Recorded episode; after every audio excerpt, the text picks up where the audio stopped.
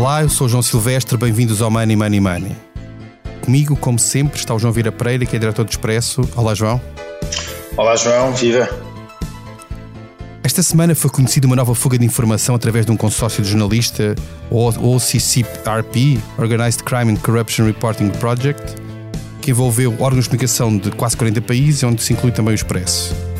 Desta vez, o alvo foi o banco suíço Credit Suisse, e sem grande surpresa surgiram alguns nomes bem nós conhecidos.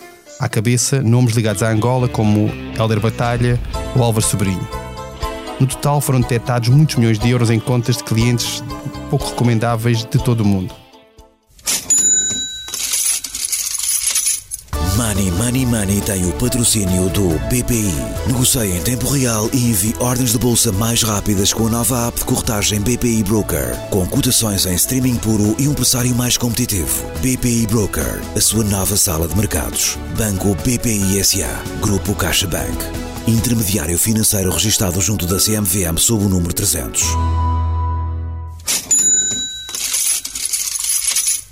No episódio de hoje vamos analisar a importância desta informação e o que é que ela nos diz sobre algumas destas pessoas e sobre as práticas do sistema financeiro na forma como lida com clientes que nem sempre são muito recomendáveis. João, começo por, por ti por perguntar: ficaste surpreendido com aquilo que vem a, a lume nesta, nesta fuga de informação? É algo, tendo em conta o histórico que a Suíça tem de contas pouco, pouco recomendáveis e esconderijos de dinheiro de muita gente de, ao longo de séculos até ficaste surpreendido com aquilo que foi divulgado? João, não, não fiquei nada surpreendido. Uh, como disseste e bem, uh, não é só a Suíça, mas a Suíça sempre teve uma posição de, uh, e é uma coisa que vem principalmente desde o fim da, da, Segunda Guerra Mundial, ou até antes da, da Segunda Guerra Mundial, que havia ali uma tentativa de proteger alguns dados referentes a clientes bancários, na altura, uh, judeus vítimas de, de, perseguição de, pelos nazis. E, e, desde então a Suíça tornou-se um paraíso uh, para quem quer colocar dinheiro escondido pelas mais diversas razões dos olhos das autoridades e, acima de tudo, das. Ou, ou, também, não sei se é acima de tudo, mas também das, eh, das autoridades fiscais, portanto, do, de quem, das autoridades tributárias. E, portanto, a Suíça tem este comportamento, uh, tem tido este comportamento ao longo dos anos. É verdade que tem havido algum alguma, uh, uh, eu diria, evolução no comportamento da Suíça, que começou tenuamente a colaborar muito mais com as autoridades tributárias de cada país e as autoridades judiciárias, mas mesmo assim continua uh, bastante em segredo aquilo que se passa no sistema financeiro suíço, que uh, é conhecido mundialmente pela sua força, exatamente por ser um receptor de grandes fortunas uh, mundiais.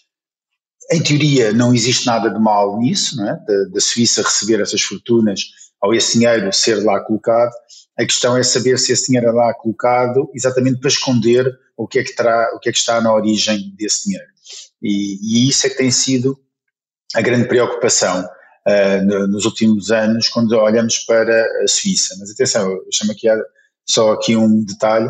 A Suíça, neste momento, nem sequer é um dos maiores, é, nem sequer é o principal destino para quem quer esconder este tipo de fortunas. Por exemplo, há outros destinos, principalmente no Médio Oriente, e aqui o Dubai tem, tem crescido nos últimos anos como um grande receptor de grandes fortunas mundiais e, e, tem sido uh, considerado um, uma nova Suíça, uma, uma, Suíça do Médio Oriente, mas uma, uma nova Suíça onde quem quer esconder uh, o dinheiro e, e, quem quer esconder o dinheiro normalmente fala porque, porque esse dinheiro é obtido de forma ilícita, é, recorre a este tipo de, de países que têm legislações que protegem, acima de tudo, o secretismo de quem são os detentores e dos valores que estão nestas contas.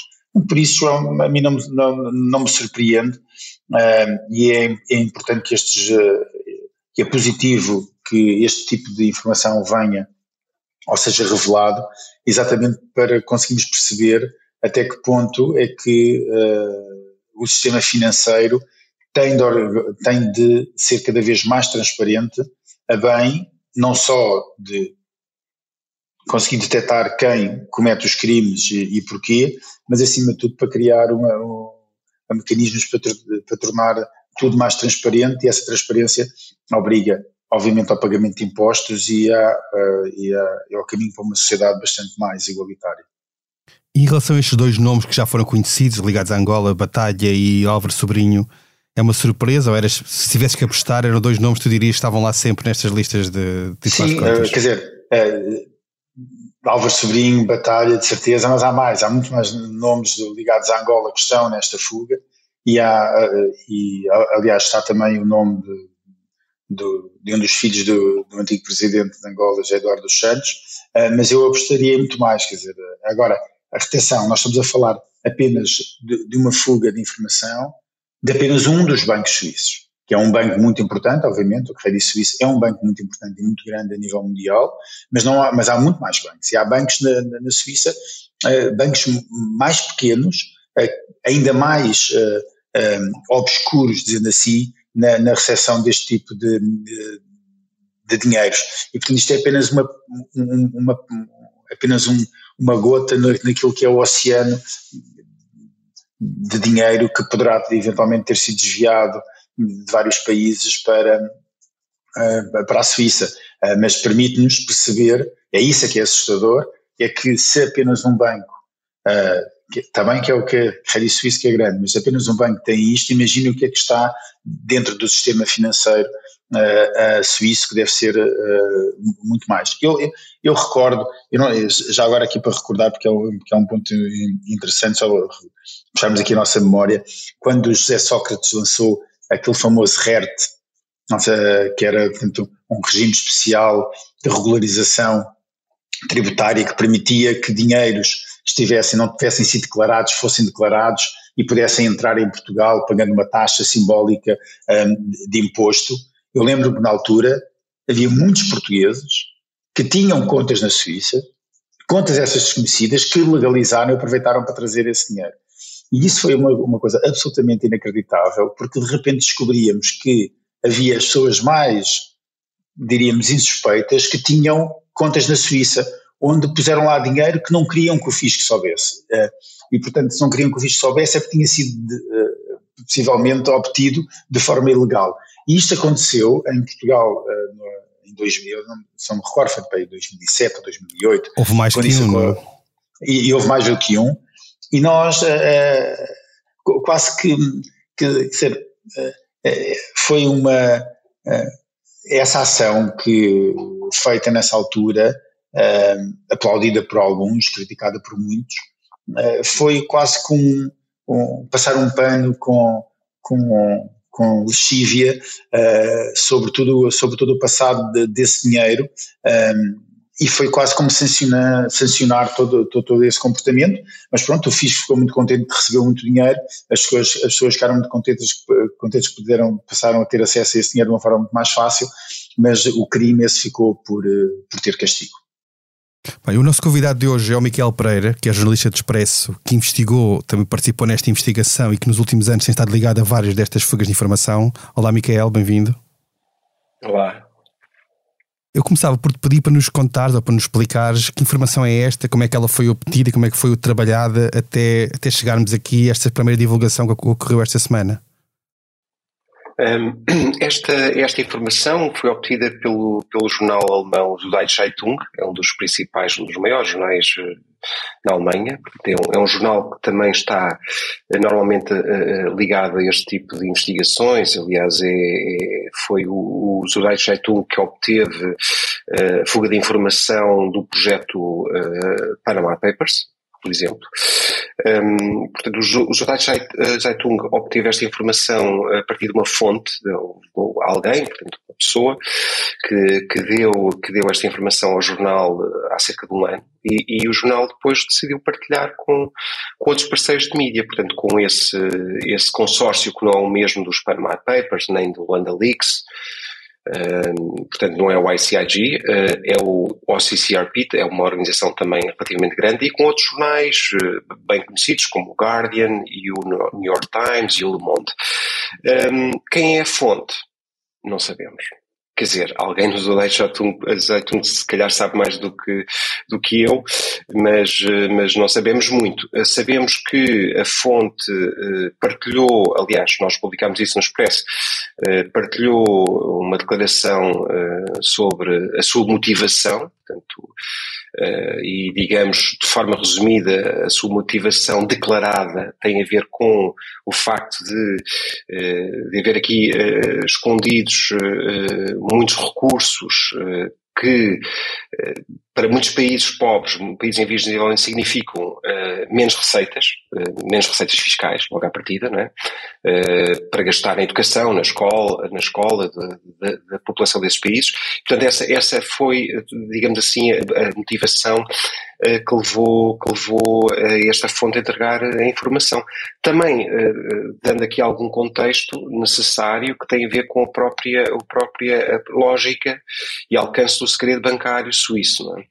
Porque hum, é, também é um pouco, é uma, julgo que é uma, é uma forma desta fonte eh, se manifestar contra um, um, esse segredo bancário, o alcance desse segredo bancário, porque, portanto, existe de facto uma lei uh, de 1934 que, que, que, institui este segredo bancário de, de, com, com, muita força, porque ele, ele implica, portanto, a quebra deste segredo bancário implica uma pena de prisão que pode ir até 5 anos, caso de alguém, por exemplo, um funcionário de um banco, poder revelar-se, no caso de revelar uma informação relacionada com o cliente, é?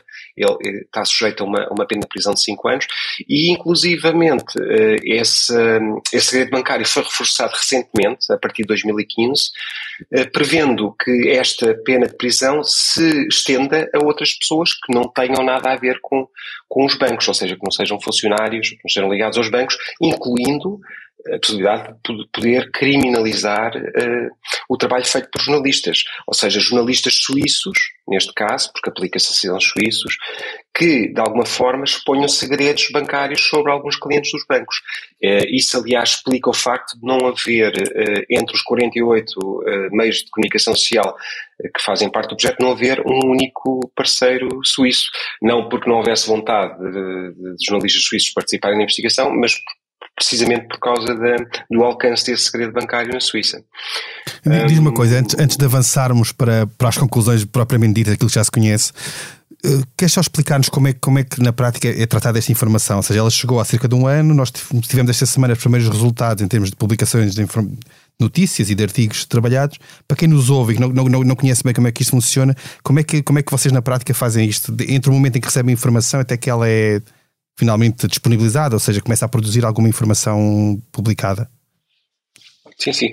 Eh, no, no, caso do Expresso, o Expresso não, não, não, não, não está envolvido na investigação há um ano, está envolvido há vários meses não sei dizer assim de cor quantos, mas alguns meses, está envolvido alguns meses. Portanto, é, é, é, o trabalho começou hum, a ser feito inicialmente pelos Zodaites Zeitung eh, e depois foi alargando, eh, eh, portanto, a rede, a rede foi-se alargando à medida que a informação foi sendo processada. E estes processos, normalmente, de investigação são, são complexos porque envolvem, por um lado, uh, um, aspectos que têm a ver com tecnologia, com uma certa que tem a ver com um certo jornalismo de ponta desse ponto de vista, eh, que é tecnologia aplicada ao jornalismo, na forma de processar informação uh, e depois de ferramentas que permitam analisá-la, um, ehm, e depois uh, com a capacidade uh, criada, que também usa, recorrendo também à tecnologia, capacidade criada de os jornalistas trabalharem em rede, em equipa, como se fosse, na verdade, uma redação. Na verdade, estamos a falar de uma redação que é criada por um projeto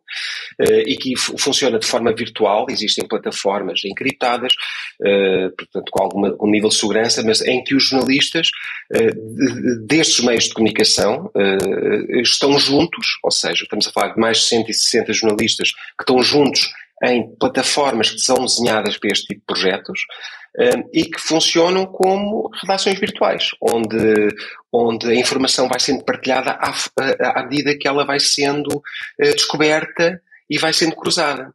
Portanto, as histórias vão sendo, foram sendo trabalhadas uh, de, forma, de forma conjunta por jornalistas, uh, uns mais envolvidos em certos aspectos, outros mais envolvidos noutros, também consoante, consoante o, o, próprio interesse destes jornalistas e dos seus meios de comunicação na informação que estava uh, uh, disponibilizada e, portanto, foi, foi, esse processo, esse processo foi sendo construído ao, ao longo de meses, essencialmente com uma plataforma que permite a comunicação de uma redação virtual entre estes jornalistas todos e também depois numa outra plataforma paralela onde, onde existe, na verdade, aquilo que se pode dizer uma base de dados onde a informação original está contida. Portanto, é o cruzamento destas ferramentas e da capacidade de haver jornalistas de uma série de países de trabalharem juntos em histórias que, que, permite depois obter estes resultados. Portanto, e, e é, um, é um processo complicado, mas para o qual nós já,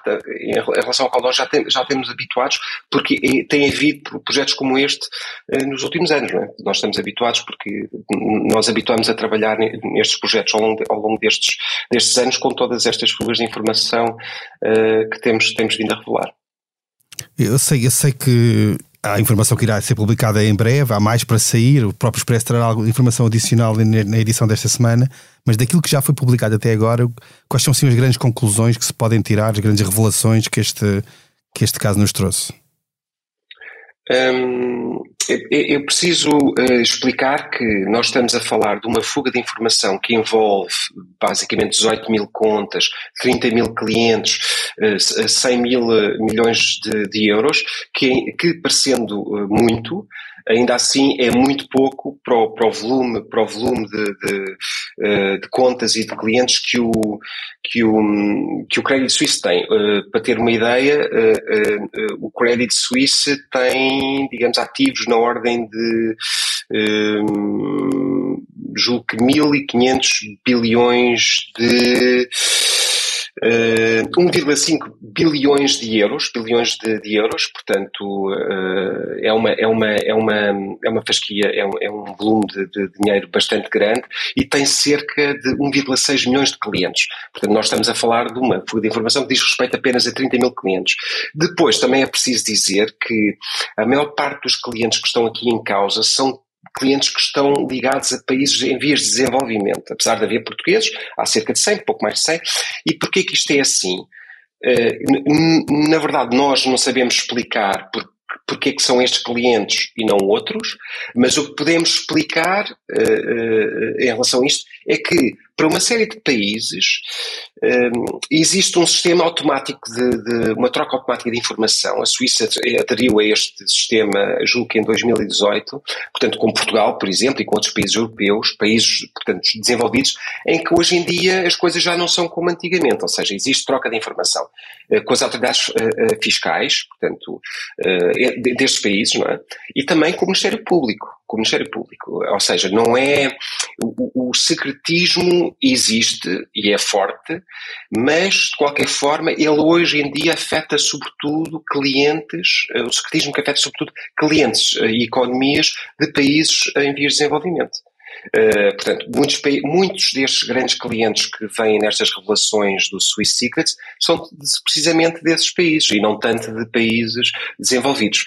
Uh, também para dizer, para não, para não, para não uh, criar falsas expectativas em relação ao que nós podemos ou não trazer e o que nós trouxemos, nós fizemos um trabalho o mais honesto possível no Expresso de verificar os nomes que apareciam com nacionalidade portuguesa e, e na verdade, esses clientes eh, que aparecem, eh, clientes portugueses que aparecem, há, há, há portugueses de, de, de, de, níveis diferentes, portugueses que adquiriram nacionalidade há pouco tempo, uma série de chineses, há uns imigrantes na Venezuela, eh, há outros cidadãos africanos que adquiriram a nacionalidade portuguesa e que não são portugueses residentes em Portugal, não é? E mesmo incluindo aqueles que residem em Portugal, nós fizemos uma, digamos, uma análise sobre esses clientes e, e não encontrando nada de errado, não encontrando nada que pudesse dizer, que a gente pudesse dizer assim, é uma pessoa que, que, ocupa uma função pública em algum instituto, ou que é um político, ou um ex-político.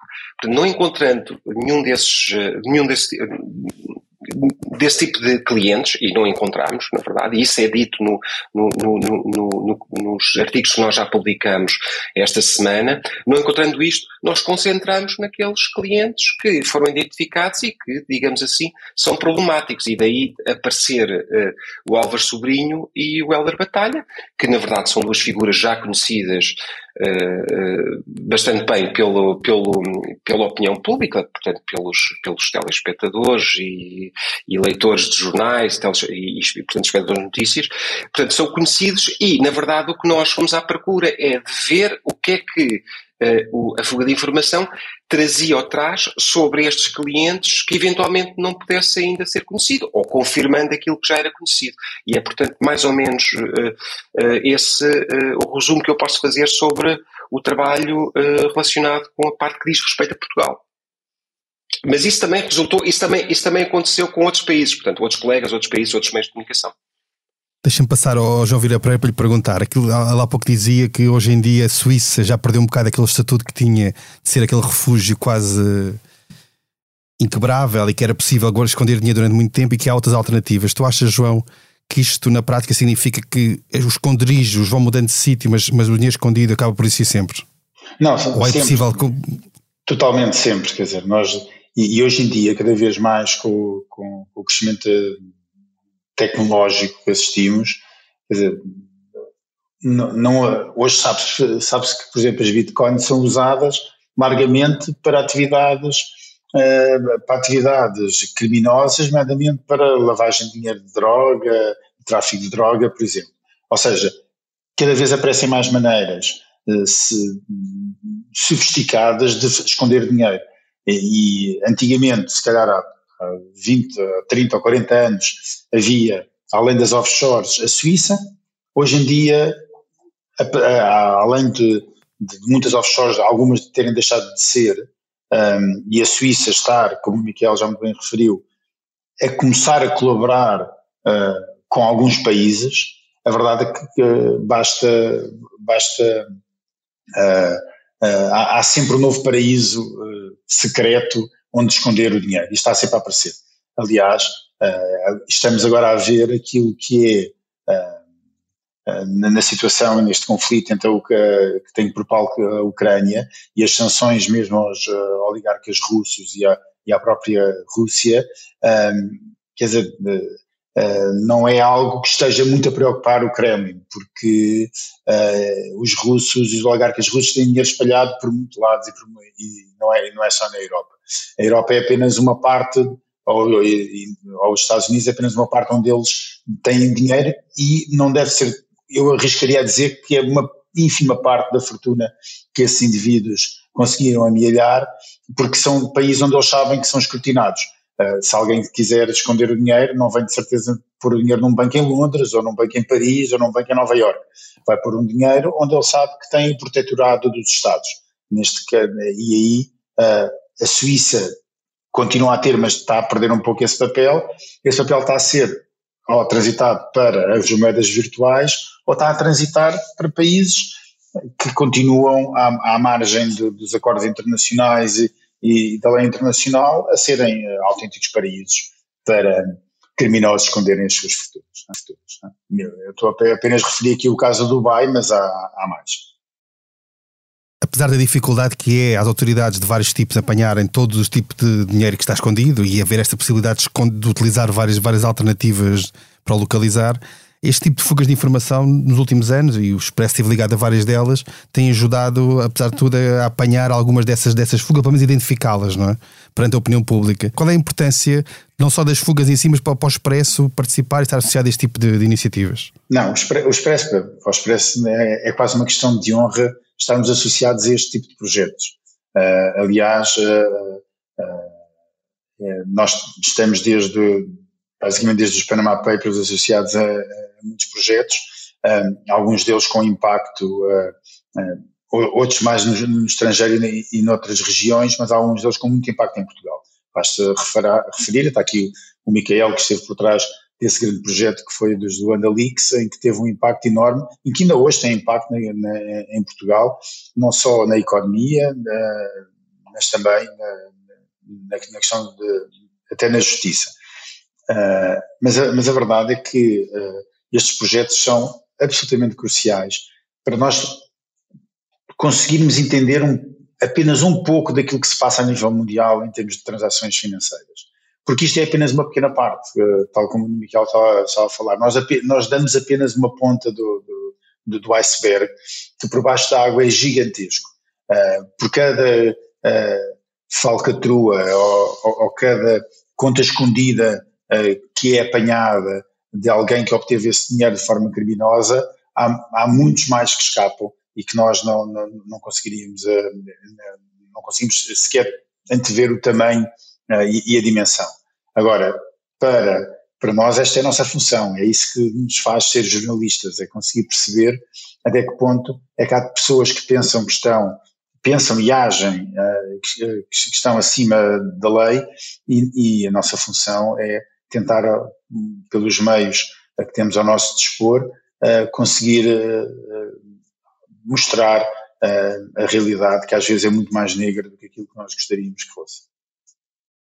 Micael, pegando aqui nisto que, que, o João estava a dizer, da ideia de, de ser a ponta do iceberg, de um iceberg enorme que está escondido, tendo em conta aquela, a tua experiência nos últimos anos com fugas deste tipo e com várias geografias até, se pudesse escolher um sítio onde ir, onde ir buscar informação à tua, à tua escolha, o que é que tu escolhias neste momento?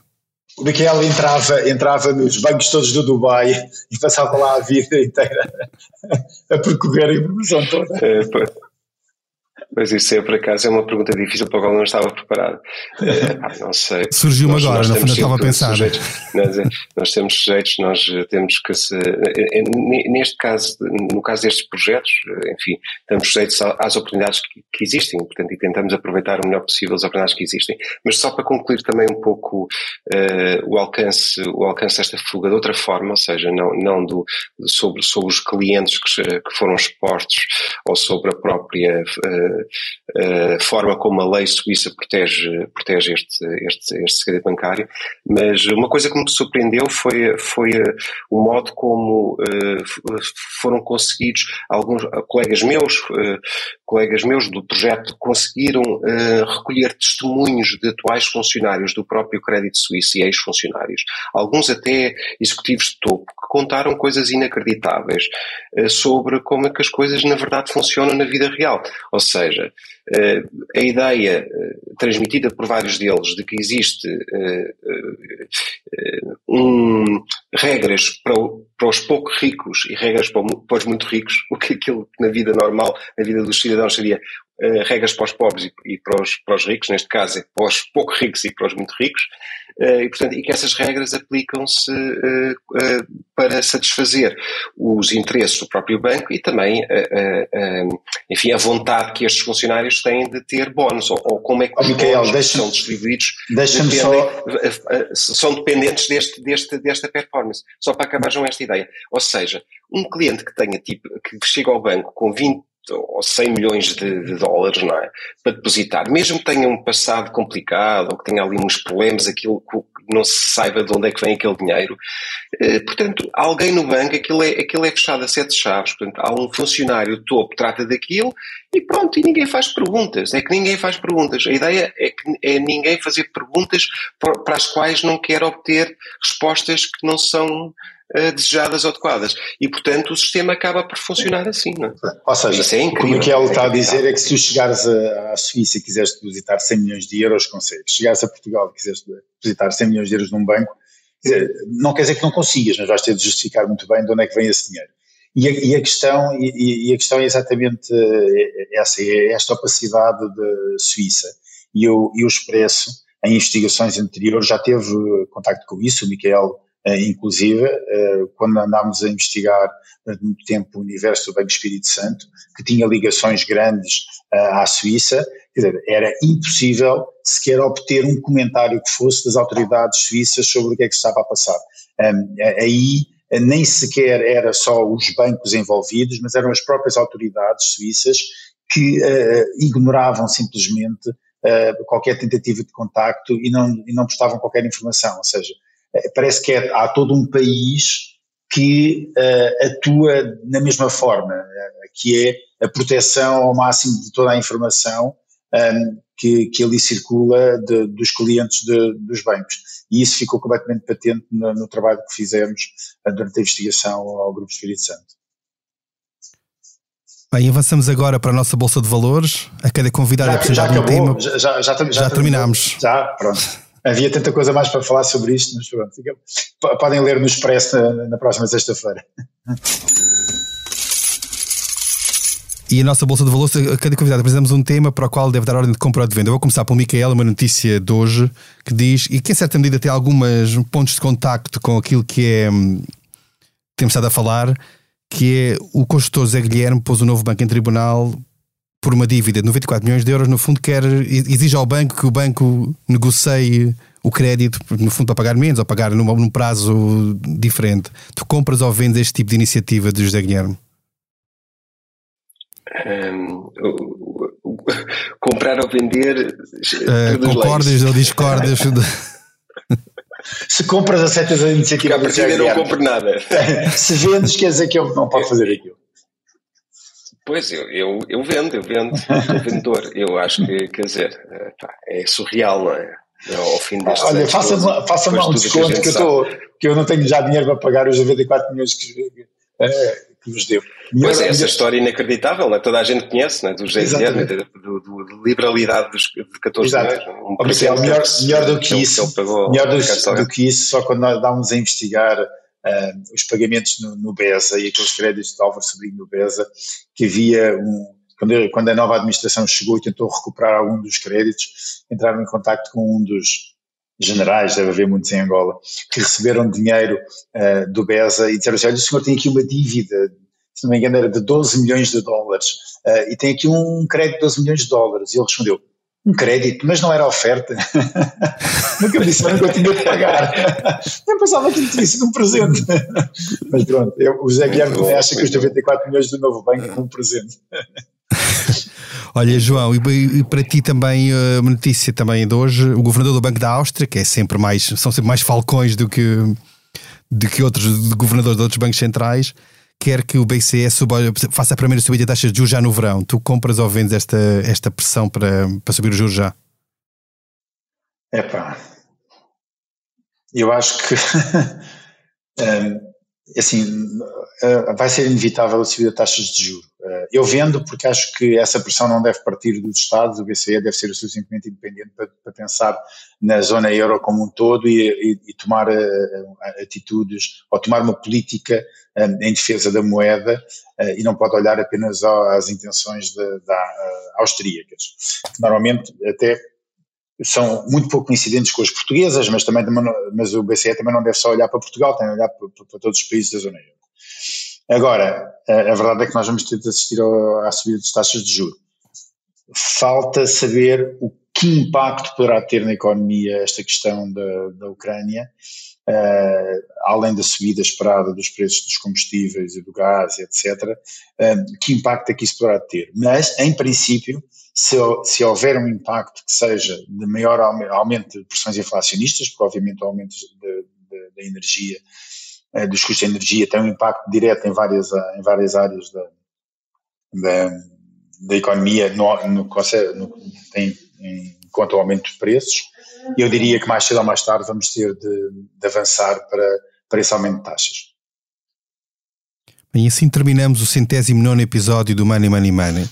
A edição esteve a cargo de João Martins. Não se esqueça, envie-nos questões e sugestões de temas para o e-mail economia.expresso.empresa.pt. Até lá, tome muito bem conta da sua carteira.